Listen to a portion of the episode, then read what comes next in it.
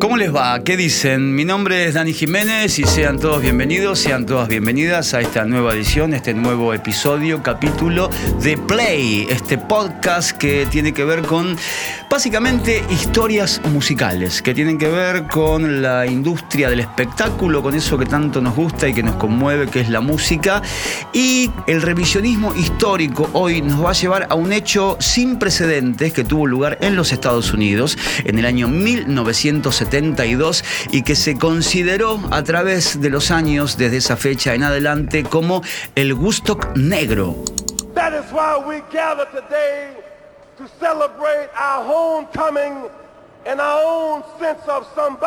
Se llamó Tax. ¿Qué tiene que ver con lo que vamos a hablar de música? Un hecho que venía de justamente la reivindicación de derechos civiles y que las minorías negras en los Estados Unidos, por lo menos desde el 50 en adelante, estaban en desigualdad. Eso termina en un estadio en Los Ángeles, el estadio justamente eh, más colosal que tenía la ciudad con 110 mil personas. Vamos a hacer un poco de historia. Vamos a hablar primero del sello Stax, porque si hablamos de What's Stax, estamos mezclando dos términos. Uno que hace referencia a un vecindario que está ubicado a 30 kilómetros de Los Ángeles, en California, llamado Watts. Y la otra, conformación de la palabra, tiene que ver con Stax, que es este sello discográfico que tuvo la vital importancia de haber sido la compañía grabadora que va a intentar cruzar lazos entre músicos afroamericanos y músicos blancos en Estados Unidos y haciéndolo en un lugar donde eh, casi el KKK se revolcaba, que es justamente el sur de los Estados Unidos. Hablamos de un sello que estaba en Memphis, Tennessee, y que se va a formar en el año 1957, aunque primero se llamaba Satellite, y debieron cambiar el nombre de la compañía a Stax. ¿Por qué? Porque ya había un sello que tenía esa denominación. Ahora, ¿de dónde viene esta palabra? S-T-A-X, Stax Records.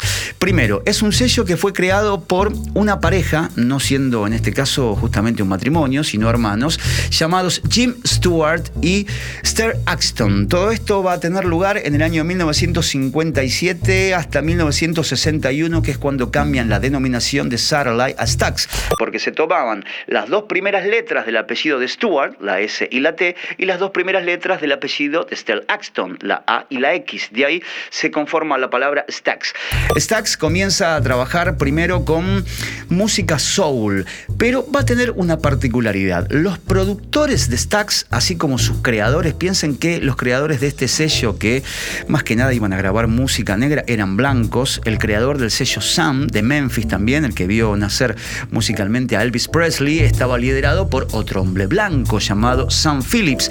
Piensen que el sello Chess, el que estaba liderado por ese inmigrante polaco llamado Leo Chess y que iba a grabar, entre otros, a Muddy Waters, Willie Dixon, a Little Walter, también estaba armado por un hombre blanco que era Leo Chess. Esto iba a tener mucha relevancia en la década del 60 en Estados Unidos hasta que llegaba un señor afroamericano llamado Barry Gordy e iba a inaugurar quizás el sonido de la América joven, la principal competencia del sello Stax, me refiero a la fábrica de sueños y la fábrica de canciones, conocido como Motown, pero no en el sur, sino en el norte de Estados Unidos y en la ciudad de Detroit. Pero si vamos a hablar de Stax y vamos a hablar del año 1962, hay que hablar necesariamente de un señor que va a llegar y que va a cambiar la conformación de la compañía y que le va a hacer ganar casi su primer millón. Me refiero a Booker T. Jones. Booker T va a ser un hombre muy solicitado en los estudios de grabación como sesionista a comienzos de los 60, que se va a juntar con parte de la planta de músicos blancos, los MGs, los Memphis Group, uno de ellos iba a ser Steve Cropper, al cual nos vamos a referir un poco más adelante, y el otro va a ser Donald Duck Dunn. En el caso de Steve Cropper ocupándose de la guitarra, en el caso de Donald Duck Dunn ocupándose del bajo. En el año 1962, esta banda de blanquitos del sello Stax, recién inaugurado en el sur de Estados Unidos, iba a grabar junto a Booker T. Jones una canción que por lo menos los iba a poner en el mapa musical. ¿Cómo llegamos a Woodstocks? Todavía no llegamos a Ahora les voy a compartir una canción que seguramente la conocen. ¿Cuántas veces escucharon esto en la radio o quizás en su casa?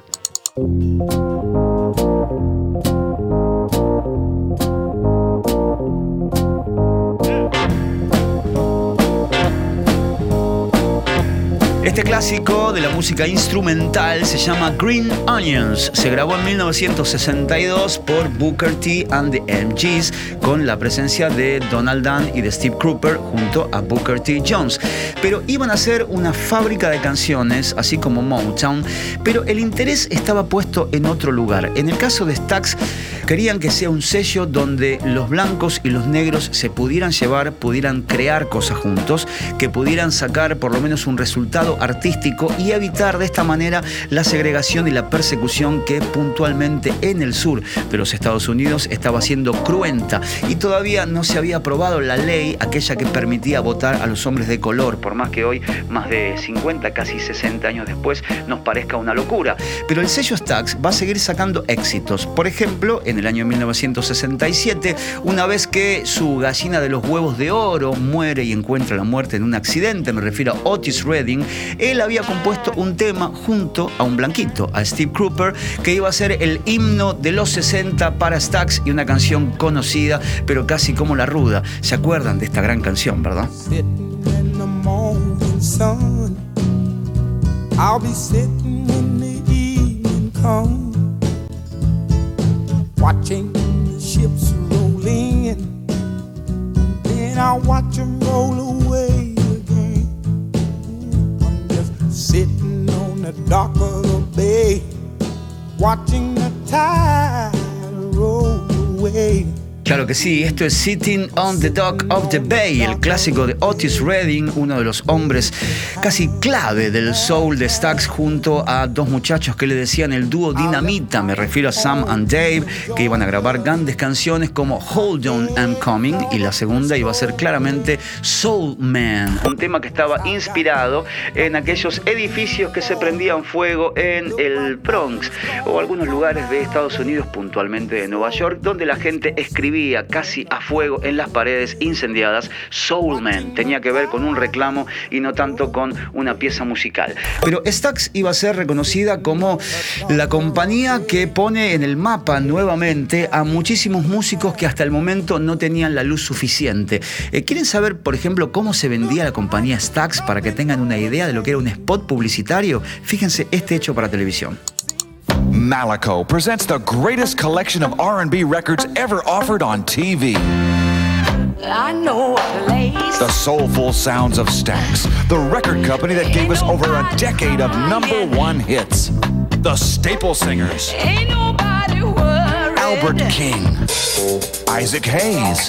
Esto pasaba a comienzos de la década del 60 y nos estamos acercando muy lentamente a los disturbios de Watts, lo que se conoció como Watts Riots. Esto es Los Ángeles, 30 kilómetros de Los Ángeles.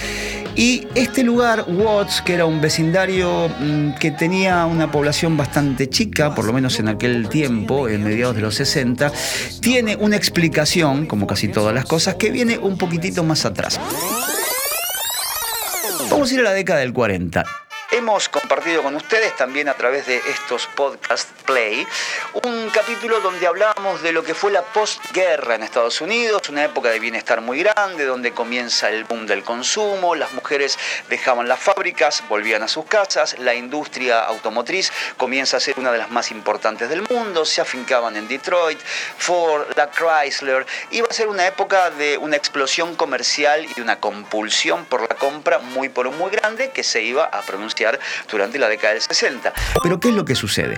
Fíjense que Estados Unidos va a tener una segunda migración interna muy muy fuerte entre la década del 40 y la década del 70, porque muchos afroamericanos que vivían en la pobreza en lugares como Mississippi, Alabama, en sitios como Nueva Orleans, deciden ir a buscar una vida mejor e ir a buscar un trabajo más lucrativo a las ciudades del norte o del medio oeste. Entonces van a ir a California, van a ir a Nueva York, van a ir a Chicago, van a ir a Detroit y no mucho más. Se quedan en esos lugares, se afincan ahí, llevan el blues, obviamente, que va de Mississippi a Chicago, por ejemplo, pero después, si vamos a hablar de lo que iban a hacer muchos de esos trabajadores, es quedarse sin empleo.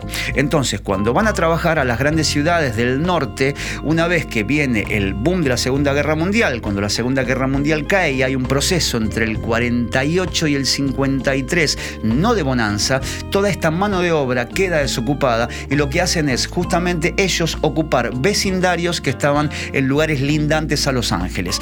La mano de obra desocupada crece. Piensen que para la década del 40 los afroamericanos que vivían en Los Ángeles eran 35 mil.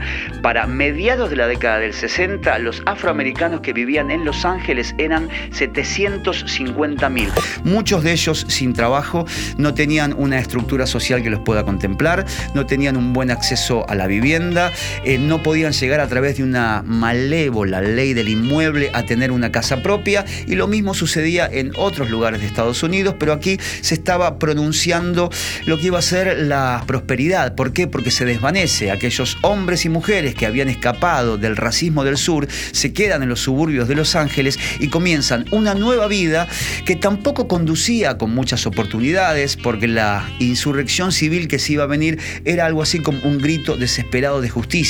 Hay que hacer un poquito de memoria y hay que recordar por qué justamente en este vecindario de Watts se iban a dar las condiciones para tener una de las revueltas más importantes junto a la que tuvo Los Ángeles un poquito más adelante en el tiempo, en el año 1992, por la muerte de un señor llamado Rodney King.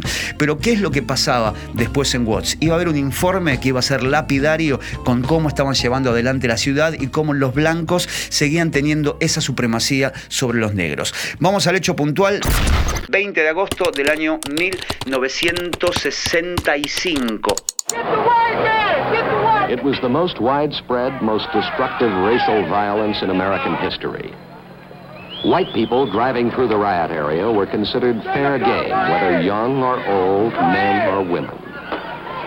Their cars were battered, the drivers stoned, kicked and beaten, and the cars were burned. Hacía tres días la ciudad recién dejaba de arder. ¿Por qué?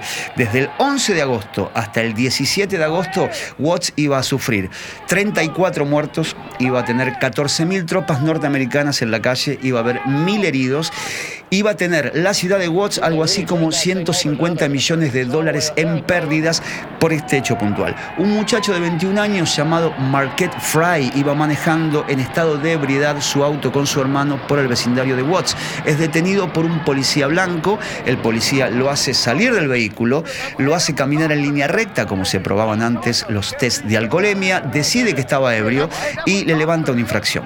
Cuando se lo quiere llevar detenido, su hermano baja del auto, va a buscar a su mamá que estaba a dos cuadras, viene su mamá con la novia de Marquette Fry embarazada, se produce una especie de reyerta, hay una pelea pública y lo que comienzan a decir algunos vecinos es que la policía le había pegado a la novia embarazada de Marquette Fry. Lo detienen y esto genera que al día siguiente la policía de Los Ángeles tenga que ir a Watts porque los propios vecinos estaban destrozando autos de muchos blancos, le estaban pegando muchos blancos del vecindario y lo más importante, estaban prendiendo fuego tiendas y edificios.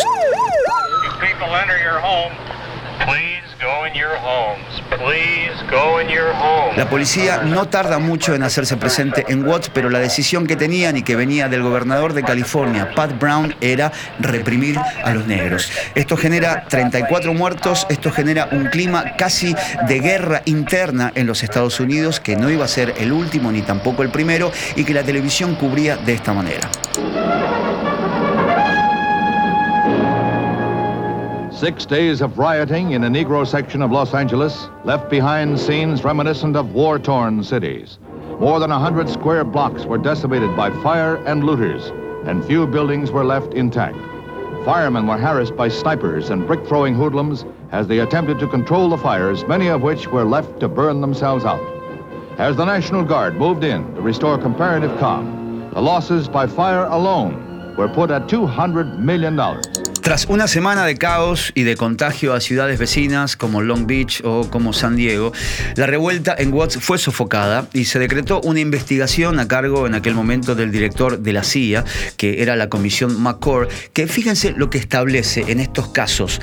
En el caso puntual de Watts, los resultantes no eran la persecución racial, sino que la gente que vivía en el vecindario se levanta por el arraigo de la pobreza, la desigualdad, la falta de infraestructura y el racismo institucional que se veía reflejado en aspectos como la mala relación con la policía, que estaba obviamente formada en su gran mayoría por hombres blancos, o la aprobación de la Proposición 14. ¿Saben qué era la Proposición 14?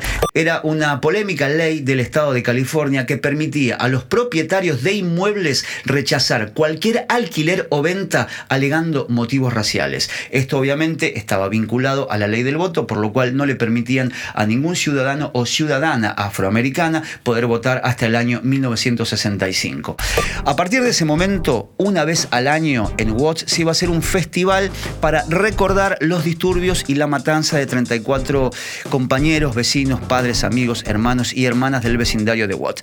Hasta que en el año 1972, un señor que era Forrest Hamilton, Forrest Hamilton era a la postre el subdirector de asuntos, digamos, financieros de Stax, del sello Stax en la costa oeste, que había estado en Watts en la reserva de 1965 y dijo, ¿por qué en este séptimo aniversario no hacemos un festival? Some folks may find it a little strange that we laugh, we sing, and we joke. Saturday night, though, was, uh, they always call it nigger night, because white folks go out about 8 and leave and go home at 10 and leave it to the niggers, because it gets thick. ¿Por qué no hacemos un festival que le pueda dar plata a las familias, que los pueda ayudar a salir adelante, que puedan volver a reconstruir sus viviendas y aquellos que perdieron sus locales y sus comercios, que se pueda hacer?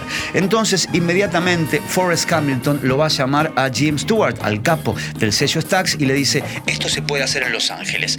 Sobre cómo se podía hacer este festival benéfico había que ver porque Stax no estaba tan seguro como sello de organizar un pequeño concierto con grandes estrellas de la compañía disquera para una comunidad muy chiquita y muy pequeña como Watts. Tommy Jaquet, que era el fundador del Watts Summer Festival, el hombre que lo venía haciendo hacía seis años, fue contactado con esta idea. Cuando él estuvo de acuerdo, se involucró Al Bell, que es un señor que ha estado involucrado no solamente en la política, sino también en la cultura de los 60 de los Estados Unidos, y estuvo justamente desde el principio de la planificación y dijeron, esto va a ser en un lugar muy grande.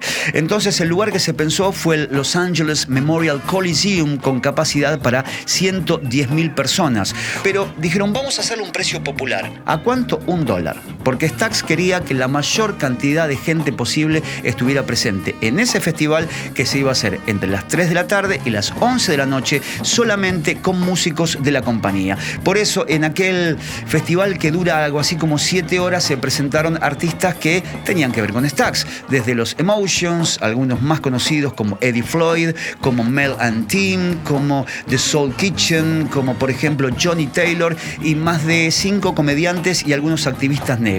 Y uno de los activistas negros que va justamente a dar hincapié a lo que tenía que ver con la conciencia social, con la toma de objetivos y con que la nación negra se levantara, era el reverendo Jesse Jackson. Jesse Jackson había crecido justamente en el sur de Estados Unidos, había acompañado a Martin Luther King en la campaña por Atlanta en 1965, era un pastor bautista y tenía obviamente las ideas muy pero muy claras y él quería hacer algo así como la voz de ese festival. El discurso de Jesse Jackson de apertura fue uno de los más fuertes que se recuerden en Los Ángeles porque habló de la unión, habló de la igualdad, habló de la resistencia y de muchas otras cosas que tenían en común casi los 110.000 afroamericanos que estaban ese día en lo que se conoció como el Gusto Negro.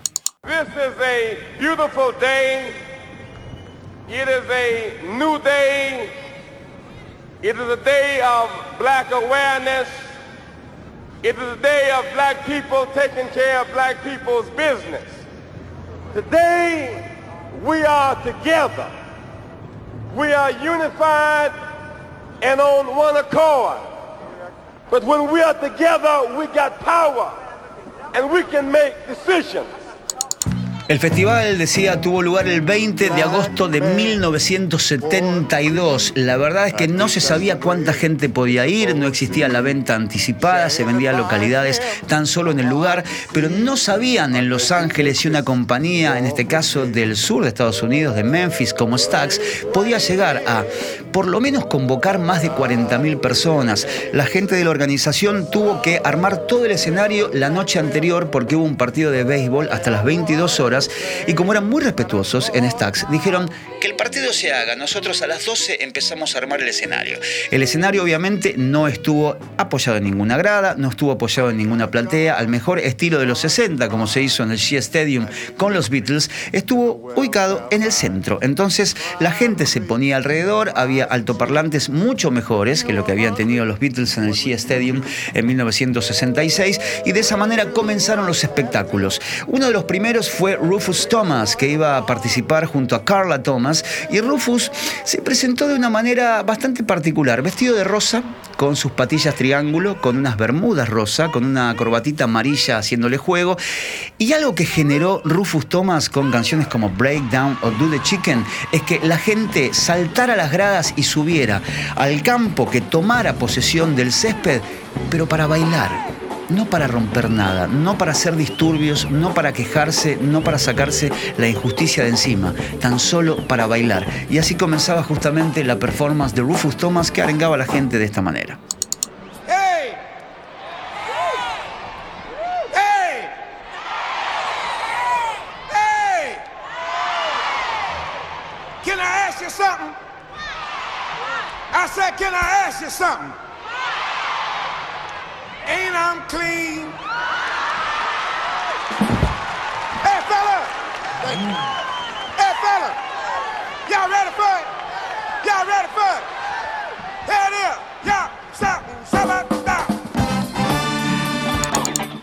Los miembros importantes que tuvo el sello Stax, por lo menos la compañía, hasta que después iba a ser vendida años más tarde, en 1977, a una subsidiaria llamada Fantasy, era la presencia del blues. Piensen que Stax es el sello que junta a los blancos y a los negros, va a tener eso como sello pionero y nadie en la historia se lo podrá quitar. Y por otro lado, que mete en una plantilla de artistas de soul a un músico de blues. Me refiero al señor Albert King, que iba a grabar para Stax, por ejemplo, clásicos como Burn Under Bad Sign y que de esta manera también pasaba por el festival Woodstocks.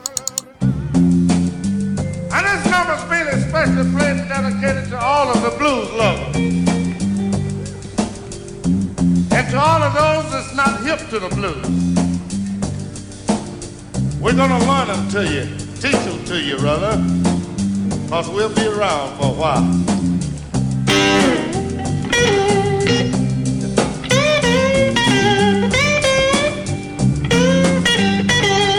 Woodstocks va a ser un film que se va a estrenar en el año 1974, que dura algo así como una hora 40 minutos, y que le fue encomendada la tarea al director Mel Stewart. Piensen que estamos hablando de años de Black Exploitation, es decir, de películas, de bandas de sonido, de discos que unificaban no solamente la nación negra a través del cine y a través del arte, sino también a través de los deportes.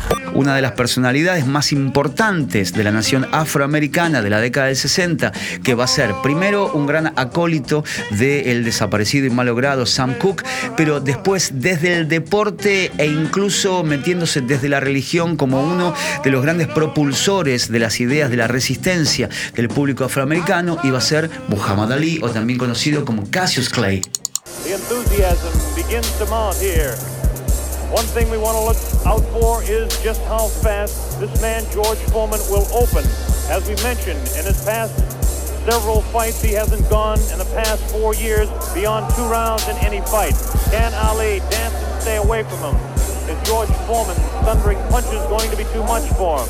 Is the left hook that is so devastating, the tremendous left hook, oh, oh. going to stop Ali? Here we go, Ali quickly across the round. Piensen que la pelea que Cassius Clay va a tener por la corona en Zaire en el año 1974, que merecería otra historia, es algo así como un Black Summit. This man will make your liver quiver. This man will make your bladder splatter. This man will freeze your knees, if you will. Let's all welcome the world's godfather of soul, soul brother number one, James Brown. Estamos hablando de James Brown haciendo de banda soporte, era volver a Etiopía, si bien el lugar era Zaire, pero la idea y el concepto era volver a África y hacer que los afroamericanos que vivían en Estados Unidos y que estaban pendientes de África, donde decían que todo había comenzado, pudieran regresar de alguna forma al vientre materno. Por eso la pelea de Ali y de Foreman se hace en Zaire y por eso iba a estar presente nada más y nada menos que James Brown. Pero también tenían el costado de Black Exploitation que escapaba al cine, que se vinculaba con el humor o con el stand-up incipiente. Y había un señor, un comediante muy joven, negro, el llamado Richard Pryor, que iba a ser en los 60 y en los 70 más que nada un gran activista por la causa negra desde el humor, que lo que lo hacía interesante justamente a no solamente a Richard Pryor, sino también a su speech, era que hacía chistes con blancos y con negros, pero lo que hacía no era ridiculizar a los negros, sino era ver cómo los blancos los trataban. Y todo eso a través del humor. Él también participa de la película de Woodstocks, que no solamente fue un festival y fue una reivindicación de la nación afroamericana, sino que también fue un objeto audiovisual. Y Richard Pryor, por ejemplo, hacía chistes como estos. I think like niggas are the best of people that were slaves. You know what I mean? And that's how they got to be niggas. Because they stole the cream of the crop from Africa and brought them over here. And God, as they say, works in mysterious ways. So he made everybody a nigga because we was arguing over in Africa about the Watusi and the Buhada, the Humo, and you know, the Samunga, you know, we talk in different languages. So he brought us all over here, the best, the kings, the queens, and the princesses, and the princes, you know. You know what I mean? Shit, and put us all together called one tribe, niggas. Black man. En cuanto a lo que fueron las condiciones de seguridad, todos los policías eran policías afroamericanos de la ciudad de Los Ángeles, quienes estaban encargados de custodiar el lugar. Obviamente no hubo ningún tipo de incidente, hubo 110.000 personas, el 98% eran afroamericanos, pero lo más importante es que los artistas que habían sido trasladados o desde el aeropuerto en limusinas o directamente desde alguna estación central de autobuses, lo hacían directamente hasta los camarines que estaban fuera del estadio, en algo así como un plación de estacionamiento que estaba condicionado para esa situación. Y por otro lado, llegaban en una limo y la limo los depositaba en lo que sería la escalera de subida al escenario en la parte de atrás, más allá de que el público los podía ver de los cuatro costados. Así iban a llegar los Staple Singers, una de las bandas para mí que habría que reivindicar a través de los años, más que nada por el trabajo de él, del padre de las chicas. Me refiero a Pop Staples, que es el hombre que cría justamente Staple Singers, que le da su apellido, y que iba a estar flanqueado por una de sus hijas que iba a trascender un poquitito a lo que fue el núcleo familiar de los Staple Singers. Me refiero a Mavis Staples. Y hay una canción que en ese festival de Woodstocks, que en ese gusto negro iba a ser un himno realmente, porque tenía que ver no solamente con lo que te permitía bailar, sino con lo que decía la letra. Y había 110.000 personas que estaban necesitando imperiosos cantar a viva voz una canción que se llamaba Respect Yourself. And now, one of the most popular groups in the nation, the Staples Singers. Yeah!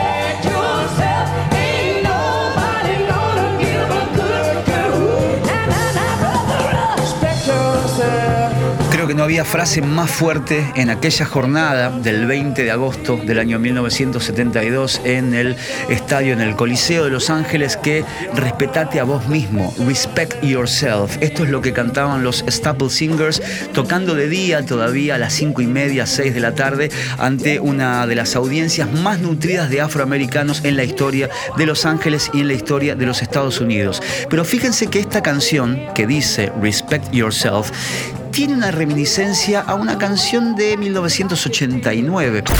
Eh, No debería hacer esto, la verdad, pero bueno, vamos a hacerlo, no prendemos fuego a nadie, no creo que Madonna necesite nuestras críticas, pero creo que bien viene la aclaración.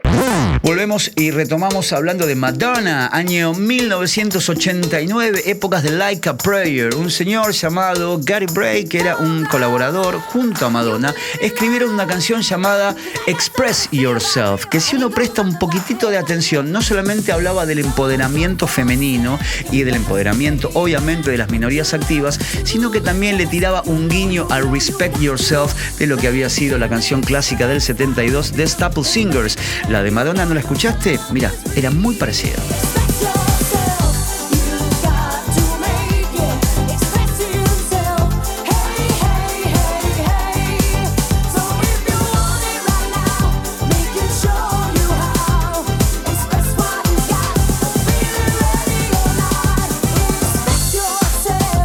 Nunca estuvieron en los créditos los Staple Singers, pero sí la inspiración vino de acá, de este lugar, y vino de un festival como Wostax, que lo que hizo no solamente fue poner en el mapa a lo que estaba sucediendo en Los Ángeles, 34 muertos no es una cuestión menor, aún sea un muerto o un herido. Alguien tenía que poner un poco de control y después igual las cosas iban a empeorar con la llegada de Ronald Reagan a la gobernación de California.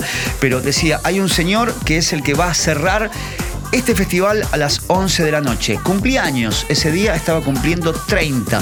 Se habían cumplido 7 años y 3 días del fin de los disturbios en Watts del 17 de agosto de 1965. Tomaba el escenario bajando de una limusina al mejor estilo Mike Tyson o al mejor estilo Mayweather cuando estaba por subir al ring. Y si no me creen, vean la filmación y van a entender a lo que me refiero.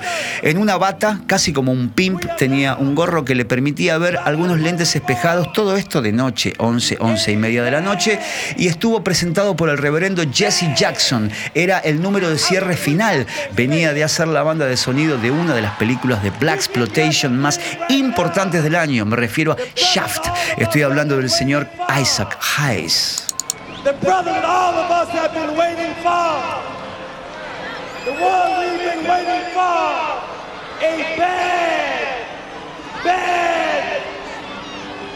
Brother Isaac Hayes.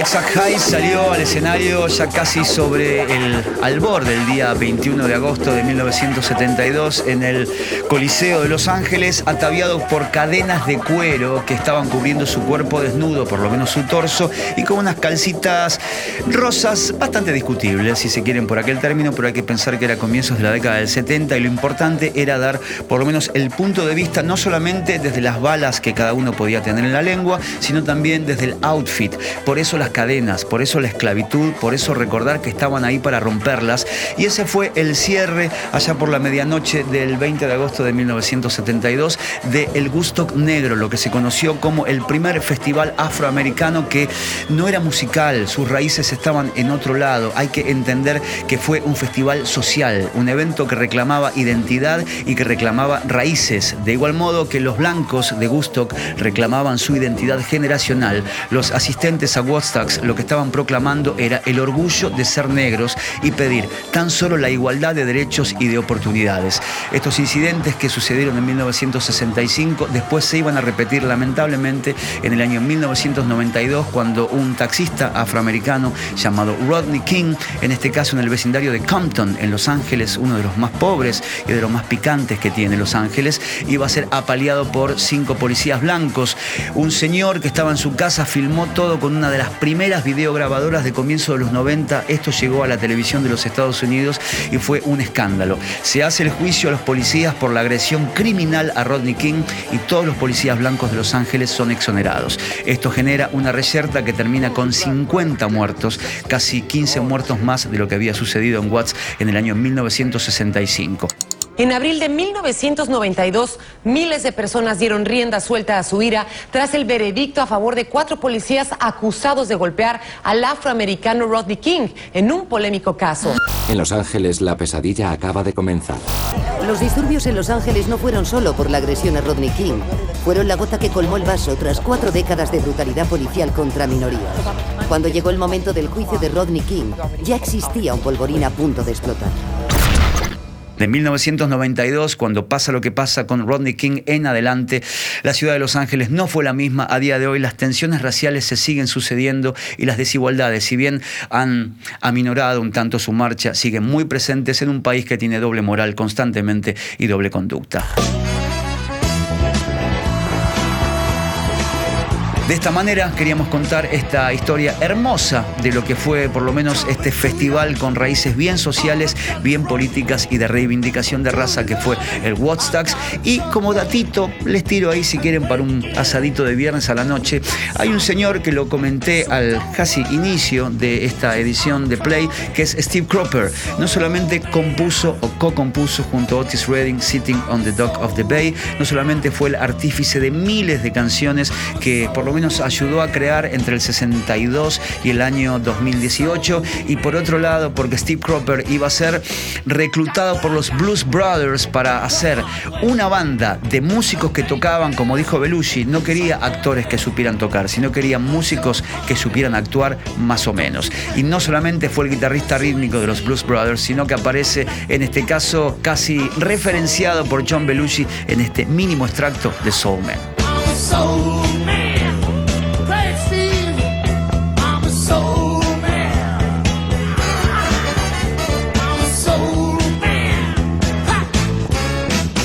Si alguna vez se preguntaron a quién hacía referencia John Belushi con eh, Thank You Steve, bueno, ese Steve es Steve Cropper, el mismo que había sido guitarrista de los MGs con Donald Duck Dunn. ¿Se acuerdan que lo conté al principio? ¿Saben quién iba a ser el bajista de los Blues Brothers? Donald Duck Dunn, claro, señoras y señores, la misma base rítmica, sacando la batería, por supuesto, que tenían los MGs, los primeros bar case que iban a ser Steve Cropper y Donald Dunn, iban a ser guitarrista rítmico y respectivamente bajista, nada más y nada menos que de los Blues Brothers en aquel disco que fue A Briefing Full of Case. Espero que hayan disfrutado esta historia que mezcla justamente algunas palabras, algunas apariciones estelares que la música ha tenido en los últimos 60 años que se van a estar juntando aquí en Play.